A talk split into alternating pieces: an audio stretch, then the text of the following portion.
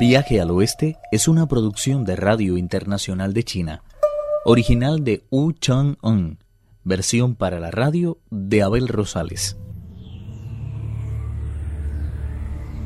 El monje Tang fue raptado por los ancianos inmortales del bosque mientras intentaba cruzar con sus discípulos la cordillera de las zarzas. Contrariamente a lo que podíamos imaginar, Tripitaka fue recibido con amabilidad y los ancianos lo invitaron a disertar sobre el Zen.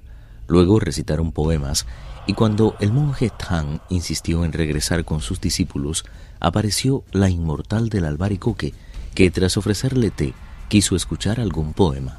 Los cuatro ancianos repitieron al pie de la letra los versos que había cantado el maestro. Tuvieron la delicadeza incluso de decir secciones enteras del discurso que había pronunciado sobre el Zen.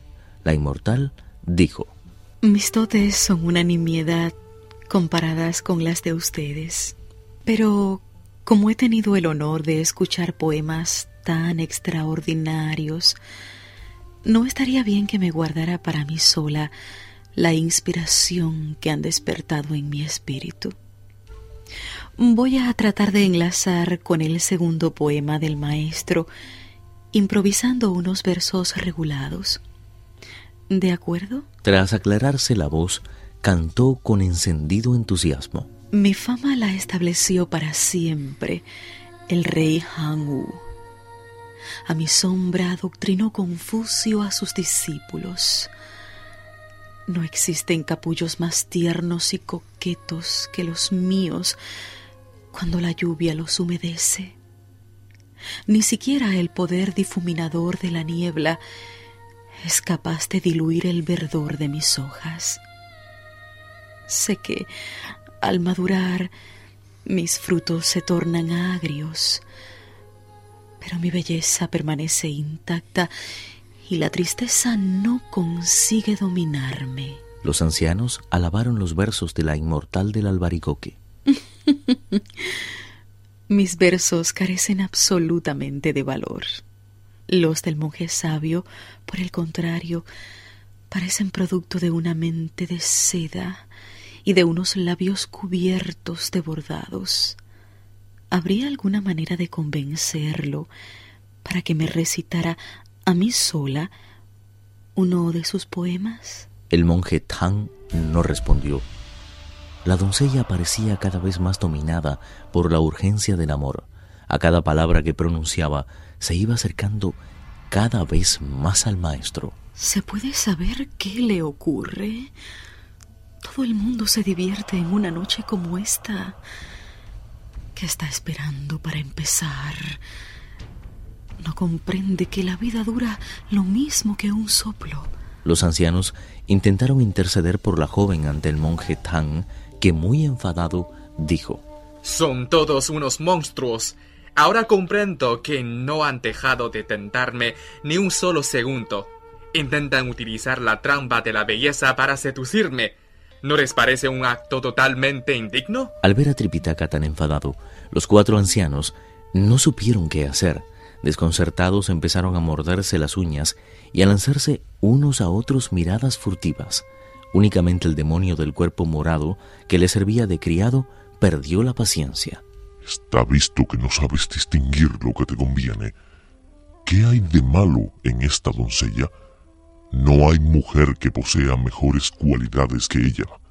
Con un solo poema te ha demostrado que su sensibilidad no tiene nada que envidiar a la tuya. ¿A qué viene, pues, rechazarla con tanta brusquedad? Puesto que no te gusta actuar en contra de lo establecido, yo presidiré la ceremonia nupcial. El temor hizo palidecer a Tripitaka, que estaba decidido a no ceder a sus pretensiones, costara lo que costara, e hizo un gesto negativo con la cabeza. El sirviente del cuerpo morado añadió Monje estúpido, te estamos hablando con toda la amabilidad del mundo, y te niegas obstinadamente a hacer lo que te pedimos. Ni siquiera esas razones le apartaron de su decisión. Era como si poseyera una mente de piedra o de metal.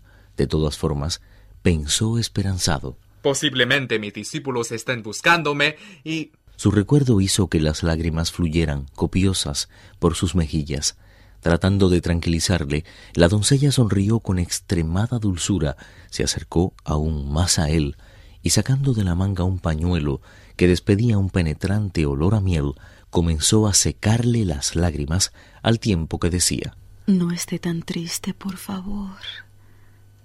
Descansemos entre el jade y nubes de perfume y divirtámonos cuanto podamos. El maestro se lanzó hacia la puerta, pero los ancianos y el criado le impidieron llegar a ella. Toda la noche estuvieron forcejeando.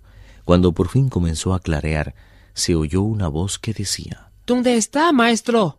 Lo oímos hablar, pero no conseguimos verlo. El gran sabio Pachie y el bonzo no habían parado de caminar durante toda la noche.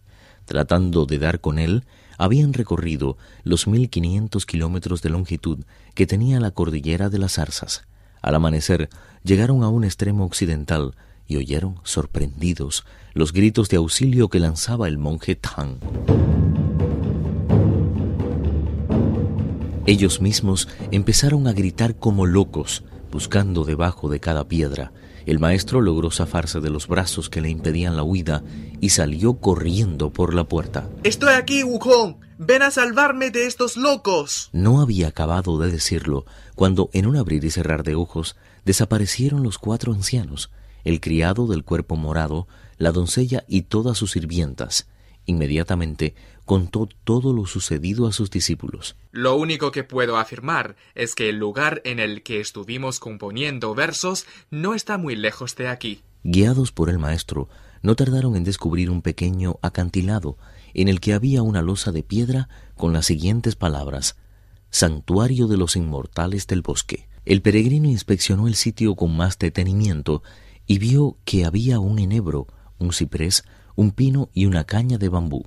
Todos ellos eran enormes, y a juzgar por lo retorcido de sus ramas y lo rugoso de sus troncos, tan entrados en años como la tierra de la que se alimentaban. Detrás de ellos crecía un arce de un extraño color morado. No lejos del acantilado, un poco hacia el sur, se elevaba hacia el cielo un viejo albaricoquero que proyectaba su sombra sobre un brote de ciruelo invernal y dos plantas de casia. Pachíe se lanzó sobre el albaricoquero, el arce, el ciruelo y las casias, y los arrancó con ayuda del rastrillo. Un chorro de sangre brotó de las raíces, como si en vez de plantas se tratara de animales. Tripitaka corrió hacia él y agarrándole del brazo dijo No los arranques. Aunque sean espíritus, me han tratado con cortesía en todo momento y no me han hecho ningún daño. No debería mostrarse tan compasivo con ellos es muy posible que se conviertan en demonios y el daño que hagan entonces a la gente será infinitivamente mayor. El idiota levantó el rastrillo y no tardó en derribar el pino, el ciprés, el enebro y el bambú.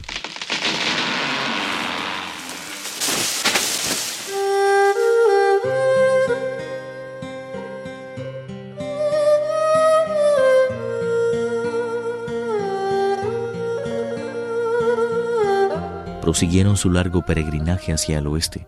Desconocemos las trampas que es capaz de preparar el demonio. Adelanto que en el próximo capítulo nuestros peregrinos enfrentarán una prueba terrible.